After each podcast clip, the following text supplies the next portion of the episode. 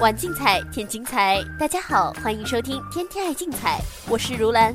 很高兴能在节目中分享关于今晚竞彩足球的具体看法。如果需要联系我们《天天爱竞彩》栏目组的话，欢迎通过栏目组官方客服热线幺八二四四九零八八二三，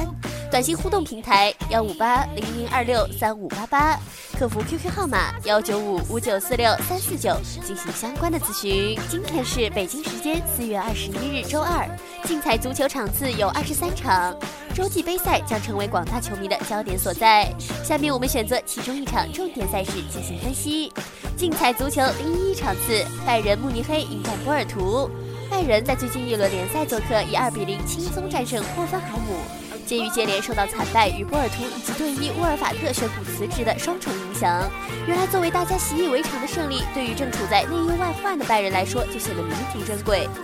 值得关注的是，拜仁在本届欧冠杯前四个主场作战均取得胜利，斩获十三个入球的同时保持不失，球队攻防两端均表现出色。在球队目前伤病众多的情况下，已经在本届欧冠杯中斩获五球的前锋托马斯·穆勒的发挥将成为拜仁取胜的关键人物之一。另外，拜仁在二十四场欧战半决赛中取得十六胜九负的不俗战绩，身经百战的老江湖拜仁示意坐镇主场依然存在翻盘希望。拜仁主帅瓜迪奥拉曾在对方首回合交锋前夕称波尔图是一支伟大的球队，而后者也不辱使命，施展自己浑身解数，证明瓜帅是一位未卜先知的预言家。在主场以三比一痛击拜仁后，波尔图有望继二零零四年以来首次晋级到欧冠杯四强。不过，波尔图最近十三次出征面对德国球队时，仅取得三胜四平六负，落于下风。加上球队最近三场各项赛事做客仅取得一胜一平一负的调虎战绩。